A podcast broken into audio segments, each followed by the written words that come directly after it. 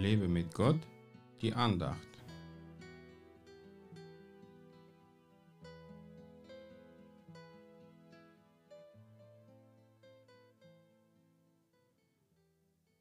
Er führte sie sicher, so dass sie sich nicht fürchteten, und ihre Feinde bedeckte das Meer.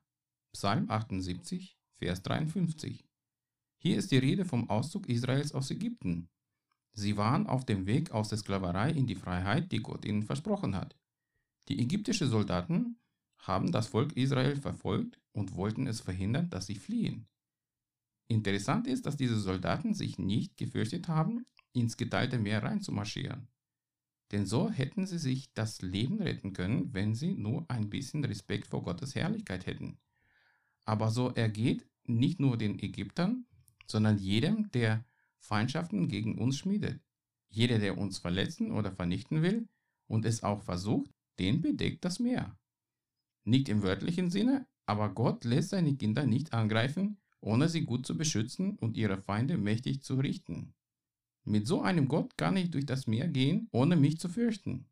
Entweder er teilt das Meer für mich oder er lässt mich auf dem Wasser laufen. Heute wird viel Angst in Medien verbreitet. Auch wenn die Nachrichten von Berichten über die Zahlen der Corona-Toten dominiert werden, dienen sie dennoch nur dazu, um Angst zu verbreiten. Aber wir als Kinder des lebendigen Gottes dürfen die Ruhe bewahren und den Frieden Gottes verbreiten. Ist das nicht wunderbar? Besseren Schutz als den Schutz Gottes kann man sich gar nicht vorstellen.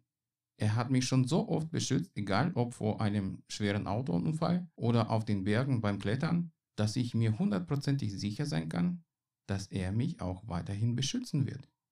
Denn es gibt keinen Ort, der sicherer sein kann als beim Herrn Jesus Christus. In der Bibel wird so oft gesagt, fürchte dich nicht, dass man langsam glauben kann, dass es sich nicht lohnt, Angst zu haben.